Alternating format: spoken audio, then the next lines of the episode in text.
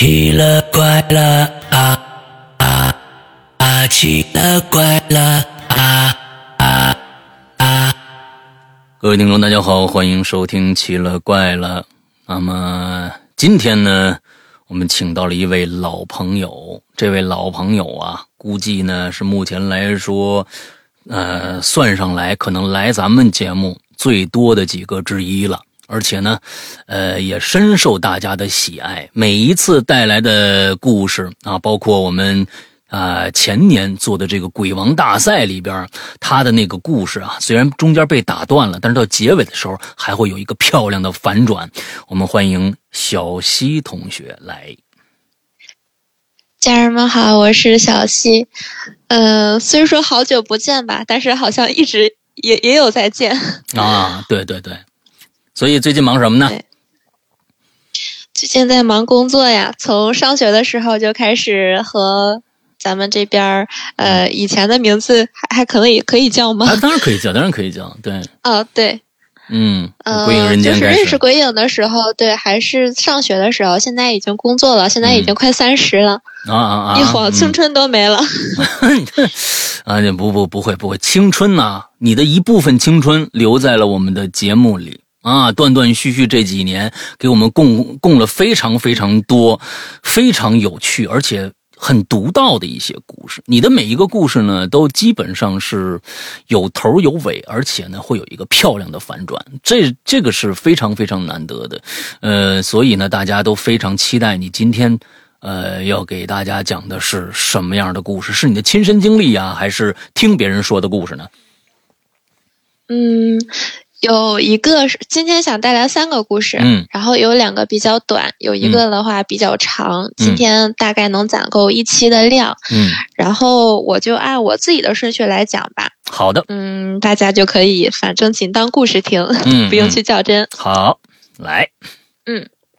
好，然后我第一个故事讲的是我一位叔叔的故事。嗯这位叔叔呢是我爸爸生前的好朋友。嗯，然后这个叔叔姓宫。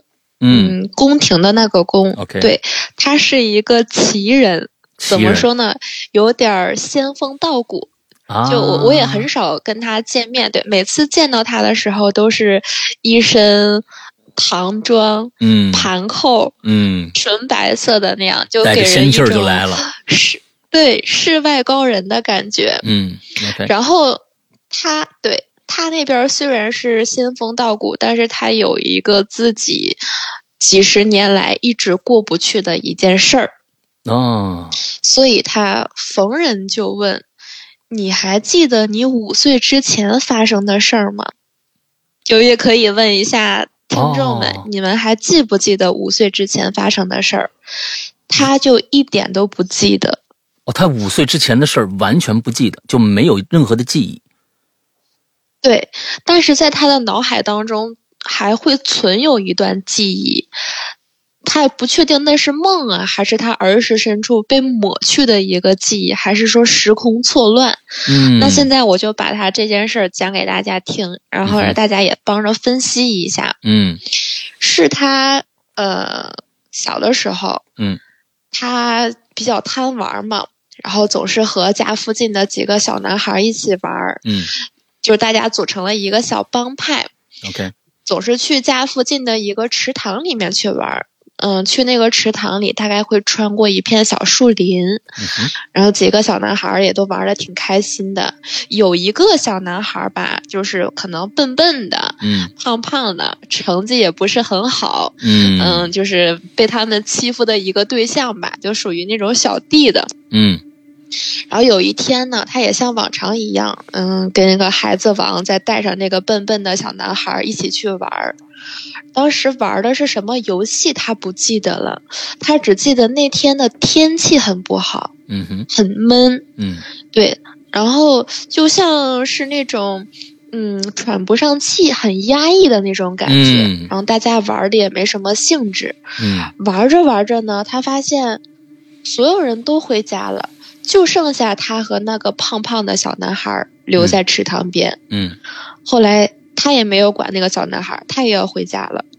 那么从池塘回家呢，前面也说了要穿过一片小树林。嗯，平时呢，几个孩子跑跑闹闹走那片小树林，也就呃五六分钟的一个路程吧。嗯，但是那天他怎么走都走不出那片熟悉的小树林，越走他就发现这条路好像自己不太认识了，就在树林里面迷路了。嗯，然后也不知道过了多长时间，天越来越闷，也越来越黑，然后就开始下雨了。嗯。那个雨怎么说呢？落在身上很黏腻，不大不小，但是总是让人觉得很不舒服。他说：“呃，虽然我不确定这段是记忆还是我做的梦，但是当时雨下落下来的那个我的心理状态，我现在还有一些印象，嗯，就是极其的不舒服，就像看到车祸现场那种感觉。哦，对。”然后边下雨，树林里面就起了一层很朦朦胧胧的，说雾吧也不是，就像在你的视网膜上蒙了一层一样。嗯，有点儿呃氤氲，有点朦胧那种感觉。嗯，然后他也记不清楚到底是用了多长时间穿过那片小树林回到的家。等他到家的时候，雨已经停了。嗯，这个时候。不对劲儿的事儿开始了，因为他妈妈是一个比较微胖的一个中年女性，嗯，做饭特别好吃，嗯，一帮小孩嘛都喜欢去他家蹭饭。他爸爸呢是一个锁匠，专门给人开锁的，所以家里的条件嗯也还一般吧。嗯，他那天从小树林里面回家之后，一打开门。发现哎，屋子里面有一个女人，那个女人很瘦，很消瘦，背对着他，正在做饭呢。OK，他进屋之后愣了一会儿，因为小孩嘛，他赶紧走出去。走出去之后，他觉得他走错了，但是去院子里一看，这个就是他的家呀。嗯哼。他再三确认之后，进了屋之后，那个瘦女人转过头来，就是瞥了他一眼，说：“玩这么晚才回来。”赶紧吃饭吧，赶紧去洗手。你看看你脚踩了一脚的泥，以后别去池塘玩了。就略带训斥的呀，很自然的去和他说这么一段话。嗯，他当时站到那儿就有点懵，说：“那个你是谁呀？”嗯，那个女的当时就白了他一眼，也没理他，就继续在盛饭，准备去吃饭。嗯，然后他说：“你是谁呀？”又问了一遍。嗯。那个女的终于就恼怒了，就有点生气，说：“我是你妈呀，我还能是谁？”她当时就感觉，真是脑袋里炸顶了一样。嗯，她说：“你是我妈，我妈是一个胖子呀，怎么可能？你跟我妈的形象完全不一样。”他当时就下意识的问：“那我爸呢？”啊，说：“你没爸。”哦，对。然后，但是在他的那个记忆里面，因为毕竟他也是回忆嘛，他已经记不清他当时是怎么去面对这个事情的，就只记得他还是乖顺的坐下来吃了饭，然后日子好像像往常一样过 过下去了。然后第二天，他去找了那个几个小伙伴，包括那个小胖子，嗯哼，他们还是在一起往常一样上学，然后。那个，他就问他的小伙伴说：“你们记不记得我妈妈是什么样子的呀？”小伙伴说：“我记得呀，瘦瘦的，然后呃，怎么样？描述的和他现在的妈妈是一模一样的。”啊。然后这个对，他就问说：“那我爸爸呢？”那个几个小男孩说：“你没爸呀，你忘了？你爸早就死了。”他说：“他当时说不对呀，我爸是开锁的，我还给你家换过锁呢，你不记得了吗？”他说：“那个小男孩就说了，你爸爸哪是开锁的呀？你爸爸分明是在工地上打工的。我还是听我妈说的呢。反正你爸前几年就出事儿了。”嗯，他当时就愣住了，他又有点怀疑自己，不敢相信这一切到底哪个是真实的了。OK，直到有一天，他开始发现了一丝破绽，就是还记得我们一直提到笨笨的，就是有点胖胖的那个小男孩吗？啊。他和那个小男孩有一天在穿过小树林上学的时候，这个小男孩就一直走在前面。嗯，突然间停住不走了。嗯，他也愣了一下，他想着怎么回事呢？然后那个小男孩慢慢回过头，用眼睛盯着他，问了他一句话，说：“你知道‘生旦净末丑’的下一句是什么吗？”啊。当时在他的一个认知和这个学习层面，小孩嘛，完全就是不应该知道“生旦正净末丑”是这么学术性，或者是说有点专业度的这种词。而且这个小男孩对还嗯怎么说呢？就是在他们这孩子群里面属于一种笨笨的，就小弟弟这样的。对，他当时非常认真，重复了一遍：“你知道‘生旦净末丑’的下一句是什么吗？”他当时就愣在那里，觉得这个反差有点震惊到他了，他就没说出话。当然，在他的意识里，他也不知道这是什么意思。然后那个小男孩就又对他笑了一下，说：“那你觉得你还回得去吗？”然后，嗯，这件事情，对，在他的记忆就戛然而止。现在他的母亲也是那个瘦瘦的。就是和他现在生活当中一样的一个女性，但是她记忆里面的妈妈，对那个胖胖的妈妈和他那个会开锁的一个父亲，啊，他就也不确定到底是他想象出来的，还是说他的记忆有偏差。但是他完全就回忆不起他，嗯嗯，应该是五岁，或者说再精确点儿，小时候发生的任何事儿。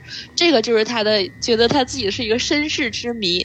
他甚至就是我这个公叔怀疑他是被拐卖来的。但是这有一点就是，拐卖来的话，朋友对儿时的同伴还是固定的。嗯，对。还有那句话“生旦净末丑”的下一句。他到现在都没有想明白这个到底是什么意思。还有那个小男孩说：“那你觉得你还回得去吗？”啊，对呀，对。但是从这次之后，就是从这个记忆之后，然后我这个公叔就。慢慢的也自己会练一些什么打坐呀，这种他是也没什么道教派，说道吧也不是道教，说什么教派吧也算不上，就是自己喜欢，就是动不动就打坐就入定这样。嗯，然后后面我爸跟我说，说他有一次和我这个公叔去出差的时候，他们两个人就在一个宾馆里面。那个宾馆是两张床，然后他俩各睡一张，只有一个窗户。然后我那个公叔就喜欢每天固定一个时间，就是基本上新闻联播那个时间，他就在床上打坐，一个人能打坐一两个小时那样。哦。然后他那那天我爸说他依旧在那儿打坐，然后我爸也闲着没事儿，我爸就靠着那个窗户在抽烟。我公叔坐的那个床是靠近门的那个床，嗯，然后我爸爸在窗户的那边是，呃，等于说和他是相对着的，嗯，他完全会看不，他完全看不到窗外面的一个景象。在他闭眼打坐的时候，然后我爸在窗边抽烟，当时我爸爸就看到有两个人，应该是喝多了嘛，晚上的时候，一个穿着红一红色的衣服，一个穿着白色的衣服。就打起来了，两个人就在下面打的不亦乐乎。俩男的吗？然后这时候，对，俩男的在楼下打架了。OK。打着打着，其中白色衣服的那个人就是打电话，应该是摇人了。啊。不一会儿就叫来一辆车，一辆黑色的车。那个黑色的车上上来就把那个红衣服的人给拽走了，就拽进车里了。嗯。那个白衣服的人也跟着上车了，他们就把车开走了。当时我爸想着，这红衣服有点吃亏呀，不知道被这个车拉到哪儿去了。然后之后，等我爸抽完烟之后，公叔也是打坐完事儿了。然后我公叔就跟我爸说了个事儿，说：“哎，就我刚才打坐的时候，你知道我发生什么了吗？”我爸说：“怎么了？”他说：“我感觉我自己飘起来了，就像灵魂出窍一样。”嗯。我的一一股一股气儿直接从我的头顶飘出来了，就是我悬挂在，等于说是我飘在天上，我还能看见我在打坐，我还能看见你在旁边抽烟，就像一个上帝视角一样，转世飞天呢，这是。我就飘，这咱们另外一个鬼友。飘到窗 边了。嗯。对，然后我就看到有两个人在下面打架，然后不一会儿就有一个车把这俩人都拉走了。当时我爸也害怕了，我爸说：“你等会儿，那你说一下打架那俩人分别穿什么颜色的衣服？”然后我公叔说：“一个是红衣服，还有一个是白衣服。”然后来了一辆黑车，把先是把红衣服的人拉走了，然后白衣服的人也跟着上车了。一模一样。当时我爸就有点害怕了，对，因为他的那个位置是完全看不到窗下的一个情景的，就就算他偷偷睁着眼，他也完全不知道。嗯，所以当时就我爸是一个无神论者，都被他给折服了。嗯，然后在我公叔身上还有一个预言，这个是一个生死预言。嗯，这也是。我至今就还是很心痛的一个预言，因为他当时就是跟我爸爸说了，他说：“你一八年下月份的时，就是下半年的时候，千万千万不要喝酒。”哦，他说，然后我爸就说：“为什么呀？”他说：“我不知道，我就是那，我就脑海中有这么一个影像，我看见你喝酒了，然后你鞋掉了，其中有一只鞋掉了。”嗯。然后我爸就是 当时也听了嘛，也觉得他挺悬的，但是可能时间久了没往心里去。嗯。然后就是一八年八月份的时候，我爸当时是骑摩托车酒驾逆行，直接就出车祸去世了。嗯。当时我我在外地，对，然后这个故事我之前应该也跟大家讲过。然后当时我姑姑去了现场。首先到现场之后，就看见我爸躺在路上，其中有一只鞋就从他的脚上掉下来了。当时我姑姑看到这一幕，就心想：完了，因为，呃，我也不知道有没有这样一个说法。我姑姑说，如果说出车祸的人鞋掉了，那就说明这个人救不回来了。哦，反正这个的话，对，就是关于我公叔的一个故事。OK，他的故事还有很多，但基本都是这种寓言型的，也没什么意思。反正这个大家可以分析一下，他这个身世之谜到底是他幻想出来的，还是说真的是时空上平行时空这么一个 bug？所以呢，其实我刚才他说了，工商这什么呀？那个那个生旦净末丑到底下一句是什么？好像没有特别呃标准的一个答案。刚才我也查了一下，嗯，有说什么的都有，还有说工商角之语的。我觉得“工商角之语”和“生旦净末丑”不搭嘎，这应该不是一套一套词儿，所以就是说他自己也没有找到说，哎，“生旦净末丑”的下一句到底是什么，对吧？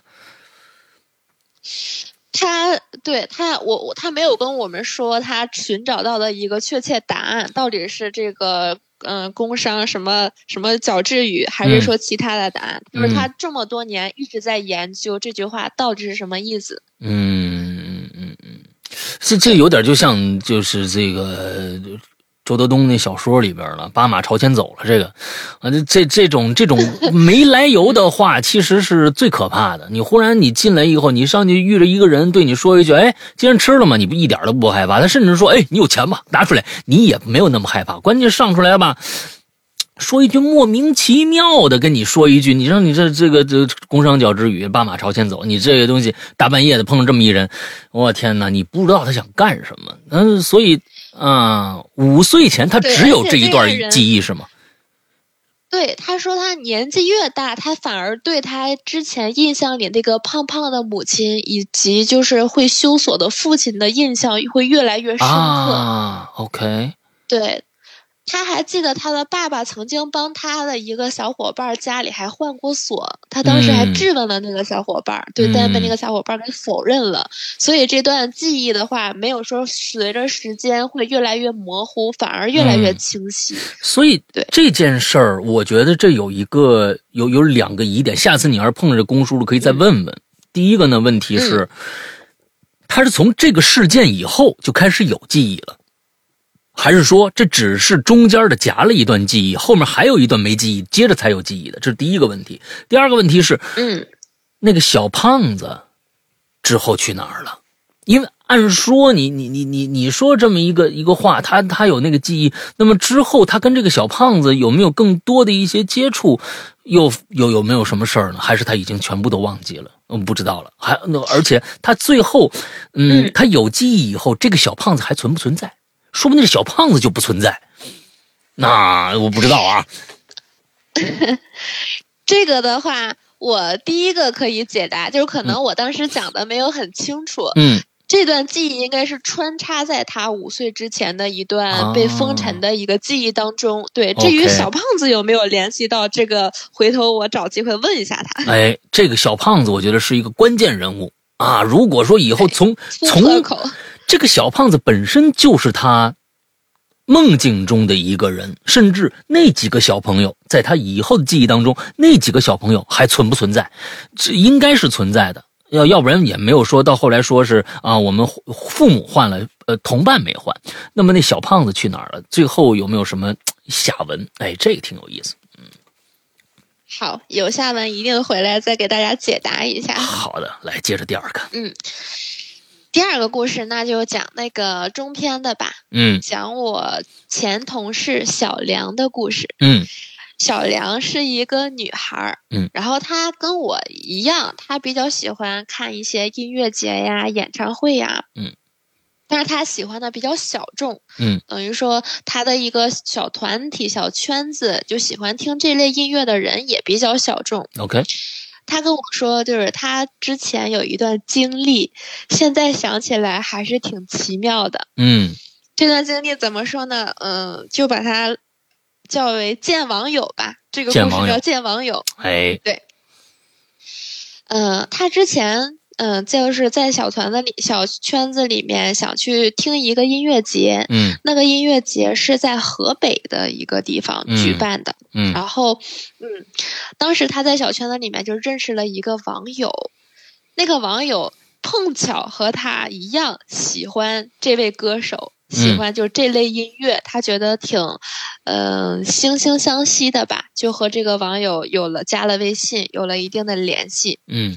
这个网友呢是位女性，也是个女孩子，但是姓南，啊，南边的那个南，不是男生的男。OK，对，这个网友有点奇怪的地方，就是起初他总是会几个字儿几个字儿的跟你交流，给人感觉很高冷。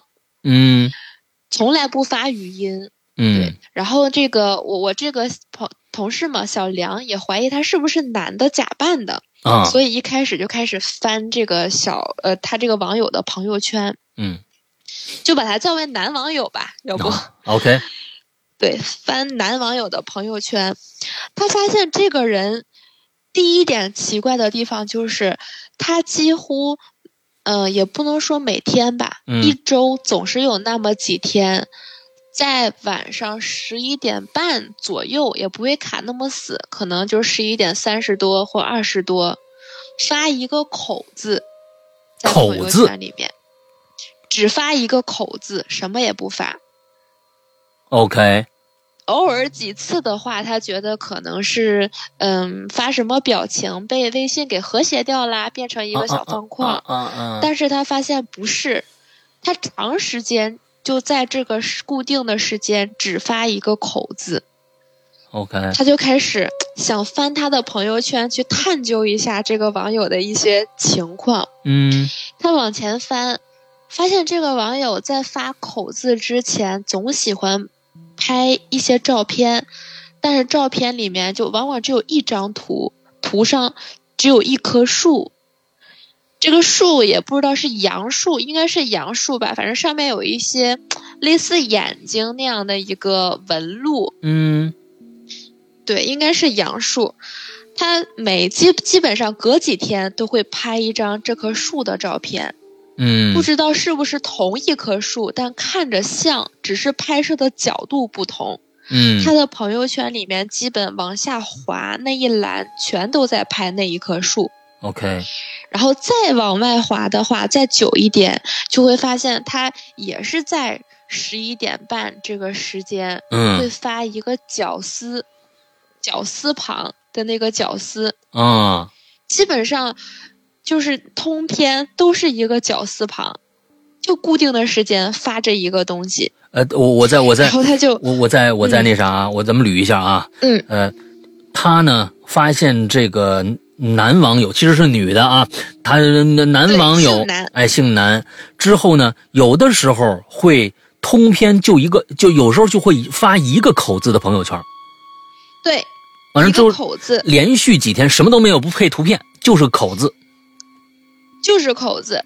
什也不是天天发，可能隔两三天但是时间一定是晚上十一点半左右。那个时候就发一个口字。哎，再往前翻，再往前翻是一棵杨树，是一棵树。啊，再往前不知道什么树，就是绞丝旁了。而这个绞丝旁是密集恐惧症的绞丝旁，好多，还是就一个，好多。OK。啊，就就一个，就一个啊，就一个是吧？它往下拉的，对对，那个页面上，它肯定是就是划嘛，划它最最早的那个朋友圈，但是通篇全都是一个绞丝旁。OK，但是每次发只发一个。OK，好，嗯。然后他就想看这个人，呃，有没有照片啊什么的。果然，在他翻了一个下午绞丝旁的时候，他终于翻到了一个照片。那个照片有一张人像，应该就是他这个男网友，但是这个照片有点奇怪。他当时跟我说，嗯，身子吧小小的，很纤细，是个女孩的身子。嗯哼，但是头脸看着像是一个男人的脸，但极其不不不正常，不违和，就是这个脸明显是 P 上去的。就等于说，你拿了一个别人的头抠出来 P 在这个身上，我去，然后发了一个这样的一个照片，我去，对，但是只有这一张照片，OK，就没有其他的自拍了啊。对，然后后面他跟这个男网友嘛聊天也变得多了，就发现其实挺投机的。虽然说这个人性格有点古怪吧，但是，嗯，我这个。前同事他是属于一个那种灵魂相吸，他很看重人跟人之间那种共鸣。OK，可能这个男网友某一点上觉得是他可以相处的朋友。嗯，然后对临近他们要看音乐节的日子了，这个男网友说：“哎，反正都在河北，我老家也在河北，这个地方离我家也不远，就是意思要不你可以先去我家。”就是待两天，嗯，然后我们再一起去这个音乐节。OK，当时小梁想着，那也行，正好就是也见一面嘛，等于说网友之间见一面。等到他就是坐车快来到这个他家的时候，这个男网友又跟他发微信，就是期间他们从来都没有打过语音，一直是以发微信文字这样交流。嗯。那个网友就说了：“说我这边公司有点事儿，就工作上走不开，我大概晚几天回去。你到了之后，我告诉你我家什么位置，然后有有个备用钥匙放在什么位置。你先在我家住几天，然后过两天我这边能走得开了，我再回去。”当时他想了一下，毕竟来都来了，就行吧，那好吧，然后就按照他说的这个地址。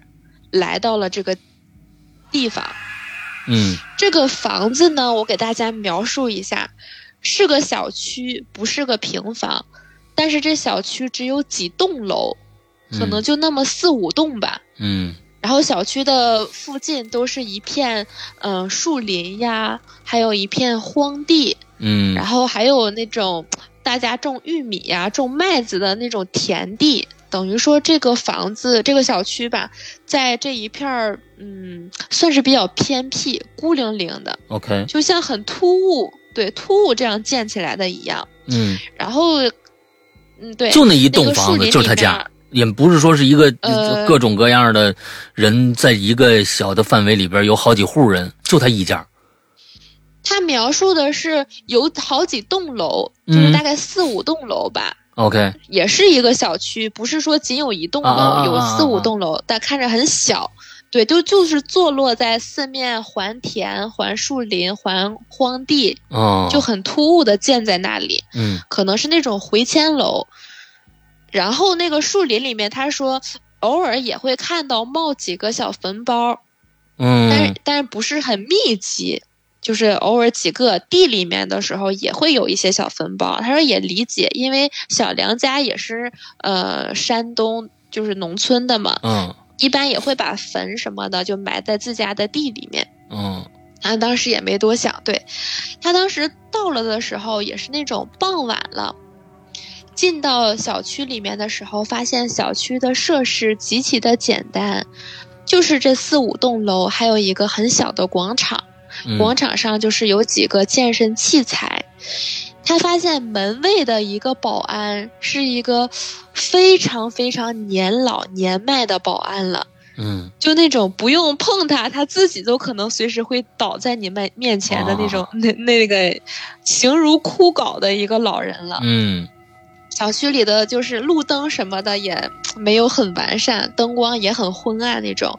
他到了的时候，发现小广场上有几个老人就坐在那里健身聊天儿，嗯，然后还有几个小孩儿在那儿玩一些脚踏车。就是就是呃，一个脚踏上面，另一只脚助跑的那种小车。OK，对，嗯，就基本看不到年轻人，都是这样的一个老人。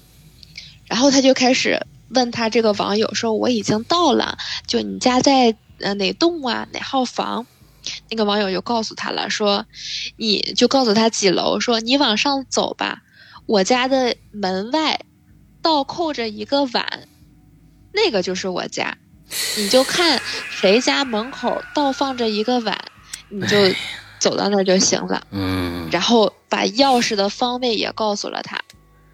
他最终拖着一些行李走上楼，看到有一家门口扣着一个碗，他想那就是这儿了。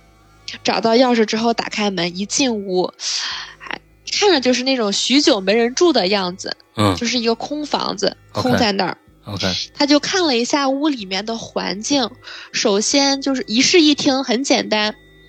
客厅里面首先映入他眼帘的就是五幅画，客厅里面什么都没有。然后据他这个网友说，这个房子就是村里面的回迁楼。嗯，他父母也不在那儿住，他也很少回去，就是还没怎么装修，屋子里比毛毛坯房稍微强一点儿。嗯，电视也没有。沙发也没有，客厅很空旷，但是墙上正正方方的摆了五幅画。他首先就被那五幅画吸引了，在那儿看。第一幅画画的是一片麦地，就很像他们对小区外面那片田地，对，很像。第二幅画是一棵树，那个树就。就像我，就就像他网友朋友圈里面那棵树一样，对，也像他外面的那群树，嗯，就一模一样，对。然后第三幅画呢，是一个绳子，就是一根绳子，哦，画了一个很粗的一个麻绳，嗯。第四幅画呢，是一个孤零零的房子，是一个平房，嗯。很很遥远，就是很嗯很小的一个房子。第五幅画是一个小女孩儿，那个小女孩背对着，就是是一个嗯背对着人吧，在那个画里面，然后仰着头，好像在看天，嗯，这样的一个状态。然后其他的话。房子很简单，他就把行李都放好，然后看了一眼卧室什么的都没有什么异常，他就打算睡下了，也跟这个网友，呃，互相发短信也沟通了。然后奇怪的事儿就在第一天晚上发生了。OK，他洗漱完之后，把自己的洗漱用品都归置好，躺在床上，睡到半夜的时候就被一些莫名其妙的声音给吵醒了。就像蚊子一样，比蚊子声音还大，嗡嗡这样的一个声音。嗯，然后他迷迷糊糊醒来之后，发现这个声音是从客厅那边传过来的。嗯，他就好奇下地之后去客厅一看，哎，发现客厅地上有一个红点儿，那个红点儿正在边发出嗡嗡的声音，边在地上移动着。嗯，他仔细一看。那个不是别的，是他的一个电动牙刷，就他本来放在卫生间了一个电动牙刷，自己打开了，并且已经出现在了客厅，正好在第五幅画那个小女孩的画的正下面，一边嗡嗡的响，一边在地上就来回这样震动着。对，他当时走过去之后，捡起来那个牙刷。有点害怕了，就是确实有点害怕了。他当时赶紧给那个网友直接发语音了啊，那是他们第一次打语音电话。对他在此期间都没有听过这个网友的声音。嗯，然后过了一会儿，这个男网友很快的就就把这个语音给接起来了，他就上来就说：“他说我有点害怕，就晚上睡觉的时候。”我放在我原本放在卫生间的电动牙刷，不知道怎么的就跑到客厅了。而且你家客厅有五幅画，我觉得挺瘆人的，尤其是最后一幅那个小女孩背对着我，我那个牙刷正好掉在这幅画的后面了。嗯，然后，对，然后那个网友就说话了，就说：“你说什么？第五幅画是个小女孩？”他当时听这个声音很机械，嗯，就像 Siri 声音一样，对，但是确实是一个女生，嗯。然后他他先是愣了一下，他说：“对，就是那个小女孩，正好掉在这幅画的正下方了。”然后那边那个网友，啪的一声把语音给挂断了。嗯，他当时愣了一下，等他再打过去，就发现那边显示。用户正忙，就等于说是其他通话就拨不过去了。嗯，他当时就拿着那个牙刷愣在那儿，愣了好久，然后突然间他的手机来电话了，是那个男网友主动给他打过来的。OK，是电话号码打过来的，就还是微信哦，还是微信。OK OK OK OK，对，他接了电话之后。那个男网友就问了一句说：“你刚才说第五幅画是个小女孩是吗？”就是他发现他说话的声音停顿的很有节奏，嗯，像机器一样，嗯，对。然后他说：“是呀，对呀，是小女孩。”他说：“不对呀，我家第五幅画根本画的就不是小女孩，是个老太太呀。”啊，他当时就。倒吸一口凉气，再三确认一下，根本就不是老太太。那边那个男网友还说：“你确定是小女孩吗？”第五幅画是的，老太太呀。OK。他当时，然后他就把语音给挂断了。他当时想着：“我要走，我要离开这儿，我不能在这儿住了。”是的。对他觉得这个网友也不是 很让他放心。是的。结果他就拖着一些行李，收拾好东西，赶紧去走。等他出了小区门之后，就是到了小区门之后，发现小区门被锁住了，被关上了。大爷呢？他就一直跟那个大爷协调，说：“大爷，你能把门帮我打开吗？我这边真的有急事儿，我要回去。”嗯，大爷就就像充耳不闻一样，很老的一个老人就坐在那个保安亭里面，也不理他，甚至眼珠都。很半天都不动一下，他甚至怀疑这个老头就已经马上就要断气了那种感觉。嗯然后怎么沟通都没有达到一个沟通效果。嗯。他就是很着急，他也想了一下，就算他现在出去，他这个地方很偏，离公路又很远，打车也是一个问题。这么晚了也不安全，而且那边的一个树和一些坟地，他也很害怕。嗯。他就再三思量了一下，就没办法，他还是。回去吧，回去将就一晚，第二天再说。等他再往回走的一个路上，他又路过了那片小广场。嗯，他发现小广场上运动器械还有一位小朋友。哦，对，还有一位小朋友在那儿独自的玩那个脚踏车，一圈又一圈的在小广场上就来回这样骑那个小车。嗯。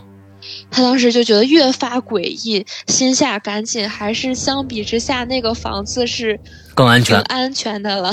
对，回到那个房子里面一夜没睡，然后好不容易熬到了白天，他就想回去嘛，想打车回去，然后这时候他就跟那个。男网友沟通说：“我要我回去了，我不看这个音乐节了。”就说了一堆，但是这个男网友就是跟他也沟通了一下，说：“那可能是我记错了，因为我我也很久没有回这个家了。这个话的内容也可能是个女孩吧。”当时小梁跟我说的是，他也不知怎么的，就有点相信这个男网友了，就又在那儿住了一晚上，留下来了。你这那。他就还是觉得灵魂共鸣这一点很抓他，他就觉得可以信任。我觉得不是抓他，这是很抓马，你知道吗？你这个东西这，嗯，行，你接着讲啊。还好他留下来了，不然也不会有后面的故事。啊，是是是是是，对啊，第二天晚上。同样也不是一个安分的晚上，那可不。第二天晚上，他打他打算，我就倒头就睡，就赶紧把这一天熬过去，我什么也不想。嗯，躺在床上，也但是很轻松很愉快，进入了睡眠啊。进入到了睡眠之后，他睡着睡着就感觉楼下很吵闹，嗯，睡得很不踏实，他就往楼下一看。他发现很多小孩儿都在楼下玩那个脚踏车，其中有一个小孩就有点奇怪，身材就好像不太灵活，一直佝偻着，嗯，就在那个小孩的人群当中很笨拙的样子。他当时也被这个吵闹声搞得也睡不着了，他想，那我也去小广场上锻炼锻炼吧，嗯，走几圈累了之后回去正好就倒头就睡了，嗯。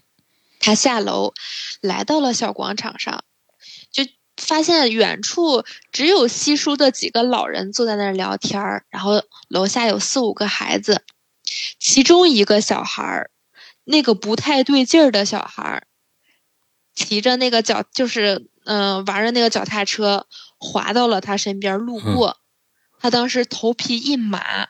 嗯，这哪是孩子呀？嗯，那个脚踏车上分明是个老太太，哎，正在伪装成小孩，混迹这个小孩的人群中，和这些小孩一起玩脚踏车。哎，就很多时候那些小孩都会开车，就是那个踏踏着那个车已经会撞到这个老太太了，就好像看不见她一样，嗯，没有她这个人一样，自己玩自己的。嗯。他当时就觉得很害怕，一路小跑回到屋里面，把被子蒙上。被子被窝是结界嘛？嗯。他想这个地方真是太奇怪、太诡异了。我赶紧第二天不管男网友怎么游说我，我都不要在这里面住了。那是。当时他想的是这样的，对。然后胡思乱想，迷迷糊糊的睡着了。睡着睡着，半夜觉得腿边、脚边上有点痒。挠了挠，毛烘烘的、毛茸茸的一个东西，然后一摸了摸，哎，还有点儿像皲裂、像干裂的手一样。啊！然后他猛地把眼睛睁开，被窝一掀，把手机打开，用手电筒去照，发现他被子里面有一根很粗的麻绳，正在他的脚边儿。OK，他觉得有点扎，有点痒。是那个绳子，麻绳上面那些毛毛就是搞的。他就顺着这个把被子掀开，看着这个绳子，发现这个绳子非常长，已经从床上垂下去了。但是这绳子在第一天的时候他没有发现，没有的一个绳子，为什么今天就出现了呢？顺着那一头绳子的另一端，就在那个卧室的阳台上了。嗯，但是阳台拉着一个厚厚的窗帘，他看不到另一端是什么东西，他就下了地，穿上拖鞋，举着手机的那个手电筒，他就慢慢的把窗帘给拉开，他就发现，在窗帘的一个晾衣绳上面挂着几个衣架，嗯。那个衣架上面密密麻麻挂满了麻绳，长的、粗的、细的、短的，全都是麻绳。OK。然后那个窗户开着，吹着一些风，那个麻绳一晃一晃的，他说像吊死鬼一样。啊整个屋子里面，你就看到挂满了好多麻绳。他当时头皮一麻，给男网友发信息说：“我要回家了。”咱们以后不要再联系了。你的房子真的是太诡异了。嗯，发过去之后，他发现，哎，怎么有一个手机提示音的声音呢？很遥远，不是很清晰，但就是在他给他这个男网友发信息的时候，嗯，传来了这样的一个声音。啊，对。然后他当时就赶紧跑到那个。客厅里边，想开门，想跑出去。然后讲到这儿，我我先不往下讲，因为我发现我漏了一个环节。OK，就是我我忘讲了一个东西，我把它讲的一个罗列在纸上了，我把这块给忘了。嗯，OK。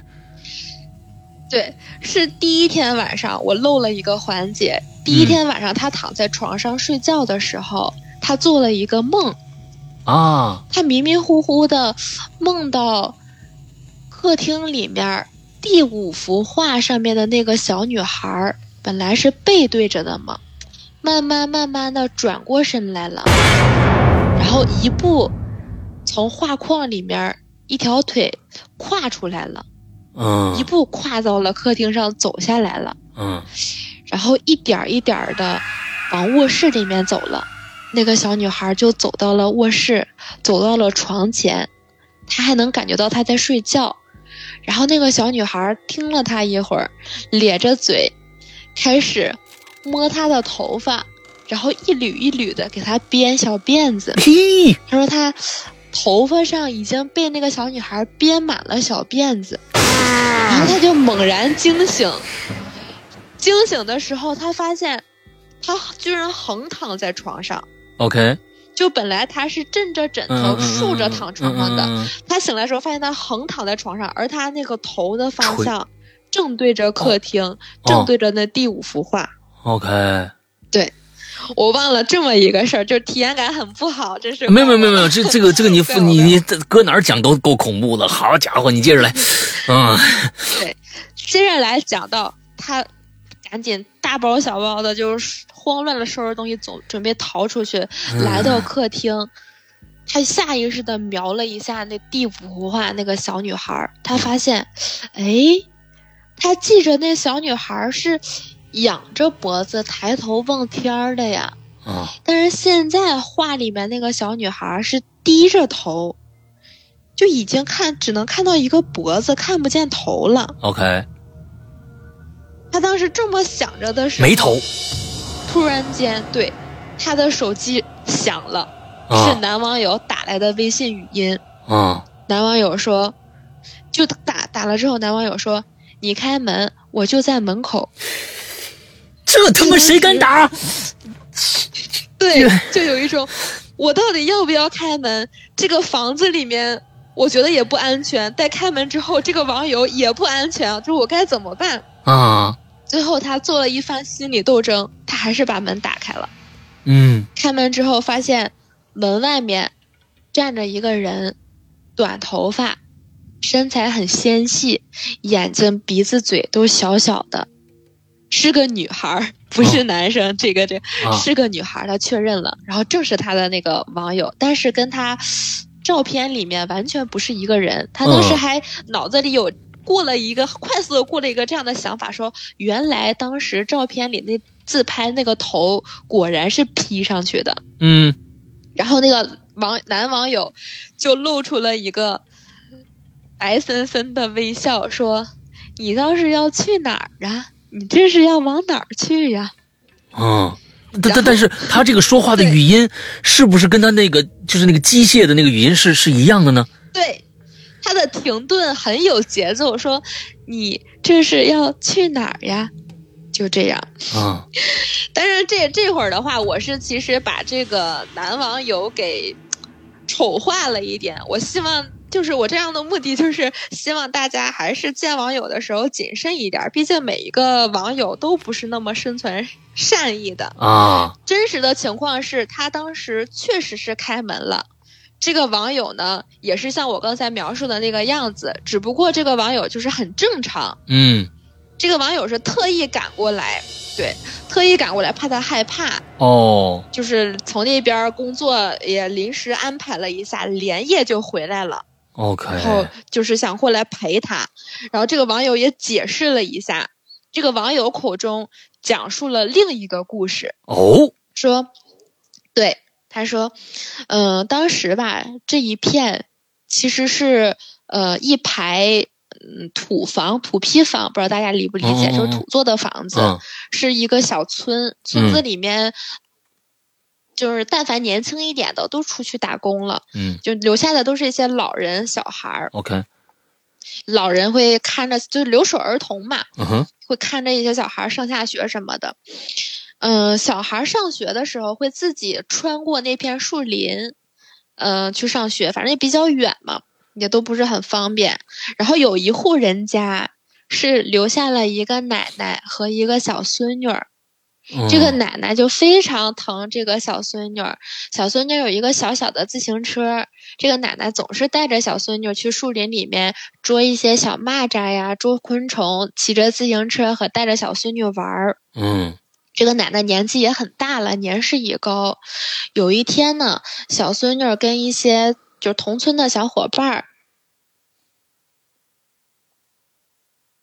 放学的时候，其他小伙伴儿都回来了，只有这个小孙女儿没有回来。嗯 然后这个奶奶就，嗯，拄着小拐杖，年事已高了嘛，就一嗯家一家挨家的问去找啊，这孙女儿怎么还不回来呀？嗯，最后的结果是这个孙女儿丢失了。哦，这个奶奶也没有手机，对，她就嗯找了一个，就是家里有手机的嘛，赶紧联系孩子的父母，说孩子丢了。嗯然后孩子妈妈和爸爸回来的时候，孩子妈妈基本上就是已经疯疯了一直嗯揪着这个老奶奶的衣领，就是咒骂她，就嗯还就甚至要动手打她了这个样子。嗯，然后这个老奶奶也是非常非常的愧疚，从此就一病不起，就每天只能靠喝一些汤药啊，嗯就怎么说去度日吧。嗯后来就实在是受不了这个心理压力，因为这个老奶奶病重，导致着这个爸妈也不能说正常去务工。本来也是想去找孩子的，但是坐到家里面总要留这么一个人去看着这个老太太。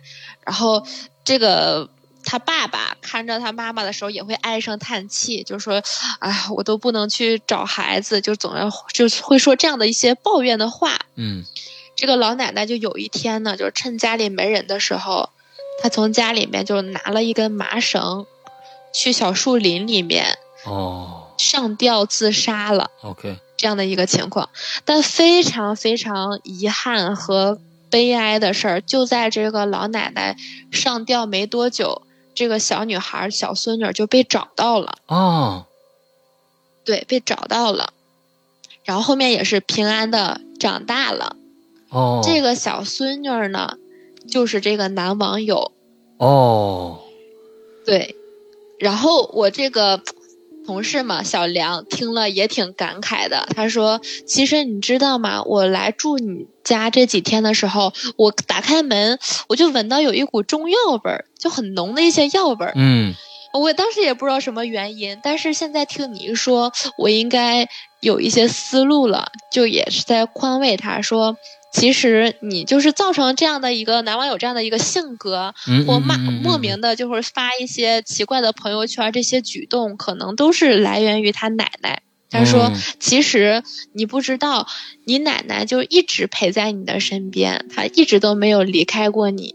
嗯就把她这么多天遇见的一些奇怪的事儿，包括那个老太太，嗯嗯，包括什么的一系列的，都跟他讲了。嗯然后，对，最后这件事儿也算是怎么说呢，就释然了吧。嗯嗯嗯嗯嗯，对然后，呃，这个男网友身上也有一些很很值得探究的事儿，反正后面也会约一起给大家讲一讲。反正这个故事就这么过去了。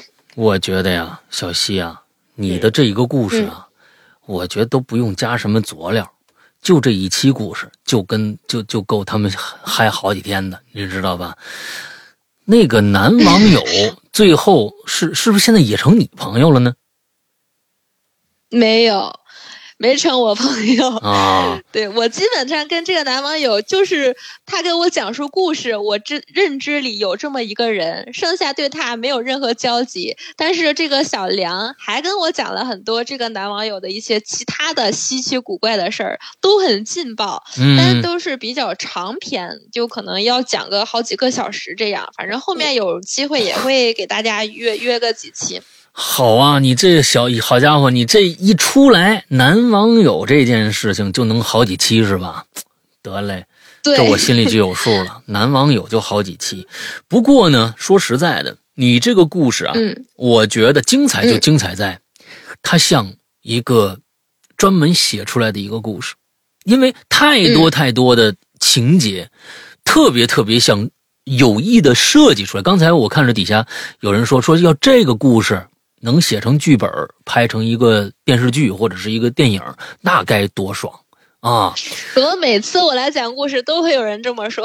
哎，这个东西它其实就是这个样子，在在里边你这你你设置了很多很多有趣的一些环节。最第一个大的一个一个东西就是朋友圈，为什么一个人你设的悬念非常好？你你为什么一个人会那么发朋友圈？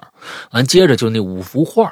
还有这个诡异的小区，再加上一个各种各样的情节，呃，细节全部到这里边去。另外还有那个牙刷到底怎么跑到下面去的？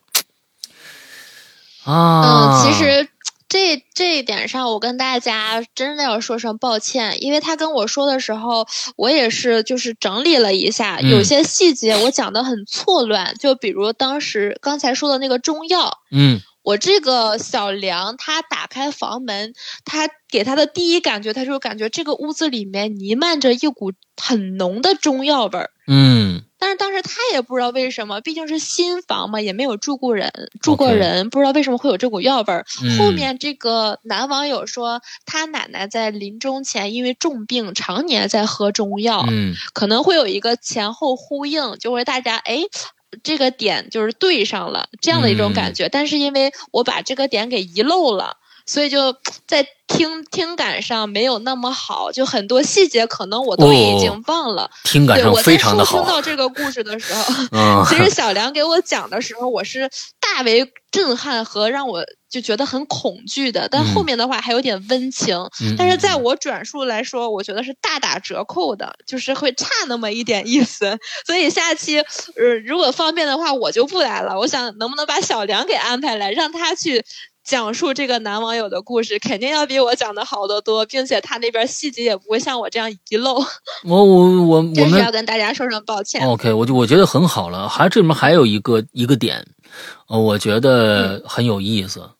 就是这里边，其实我认为，不单单是他奶奶的问题了。就如果说啊，咱们要讲求逻辑的话，这个故事要讲求逻辑的话，那里面这这里边有几个点，我觉得还是呃有待发掘。如果我们真要把它编剧本的话，那现在你讲的肯定就是事实，怎么样就讲出来。那这里边有一个问题，如果说是老太太的灵魂在那个屋子里面徘徊的话，那么那个晚上梳头的，她看到是个小女孩啊，并不是个老太太呀。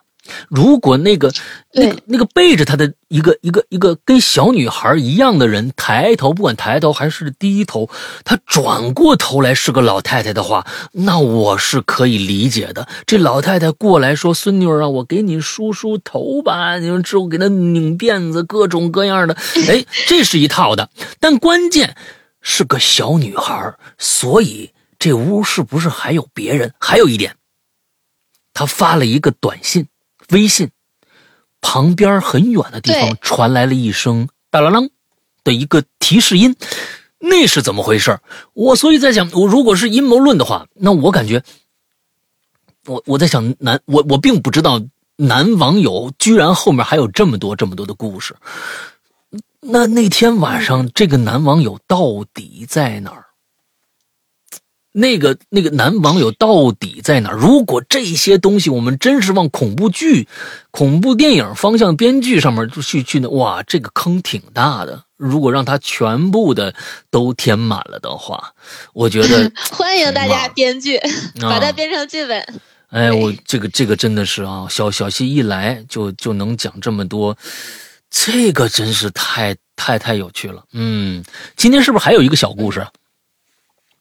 嗯，还有一个小故事，呃，如果时间不够的话，我就放到下次再讲吧。我觉得就应该也是一期的时间，放下一期吧。今天这个呀，我跟你说，不能惯着他们。像这个好东西啊，等于得留着。下一期我给大家说一声，对我跟小梁这边再联系一下，我看他是否愿意。如果愿意的话。下期我可以我和他一起，或者说让他自己单独，呃，先让他录个小样吧，看看他表达能力怎么样。我觉得是比我的一个讲述能力要强太多了。如果行的话，我们可以对下期和他一起给大家再挑个时间录一期。但是我希望还是其他嘉宾踊跃上，大家有故事的都讲。我真的是怕总是我来，别人一看，哎，怎么又是小七？算了，不听了。啊，不不不不不不，就很烦我了。你知道吧？你你的你的顾虑只有一个，你的顾虑只有一个，你的顾虑是，应该是这样的啊。我的顾虑，我对你的顾虑只有这一个，应该说就是你总讲吧，别人就不敢来了。你明白吗？就这个差距，故事的质量，还有什么各种的。你说他到哪儿讲，他有很多的人，他也投稿，但是真的说实在的，嗯，就是因为投稿表达能力也很好，但是他的。故事就上来就是说，我就前面那天晚上我走啊，那黑呀，旁边什么灯都没有啊，我前面看着一人影，哎呦，我天呐，我吓一跳。完之后往前再走，一看，哎呀，那人影没了，大概也就这么一些这样的故事。但是你这个就就是跟你这个级别啊一比起来呢，可能就，哎呦，石阳哥有点捧杀了。咱们鬼友里面人才济济，肯定有大牛潜伏在这儿，说不定哪天爆出来一个。是的，是的。毕竟上届的鬼王可不是我。哦，上一届的鬼王啊，是是是，这这上个星期本来是那鬼王来讲故事的，结果家里有事儿走了，啊，对，总有比我厉害的。哎呦，你其实大家后面有的听了，嗯嗯，我所以说，我觉得，呃，还是那句话，大家呢，我觉得有什么。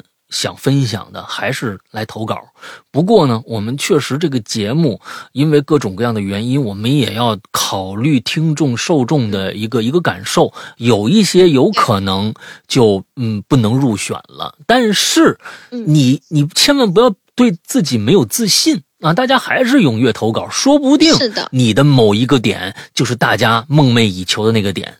多投稿，我们这个节目才能办下去。很多人说我们这节目更新频率低，那是咱们这节目不骗人，不是说每个星期必须给你上一集。我到哪儿找个人给我编几个故事，完了之后讲，确实都是。亲身经历咱们是求质不求量。对对对对，所以呢，今天呢，感谢小溪，而且呢，小溪给我们带来一个振奋人心的消息，也就是说，他这故事啊，就别先别管小溪自己的，哎，就这男网友就能讲好几个小时。那么，咱们期待下一次小溪的到访，给咱们讲讲男网友的故事，给大家爆个料，男网友的故事一个比一个精彩。这些这我刚才讲这个故事比起来都是小场面。哎呀，你看看，我跟你说啊，就是大家反正小西啊，刚才说了一大套那个话，但是其实呢，每他他最狠，你知道吧？每次都有这个各种各样的连招。行吧，那咱们就期待小七小西下一次来。今天辛苦了，那咱们今天的节目到这结束，祝大家这周快乐开心，拜拜。好，拜拜。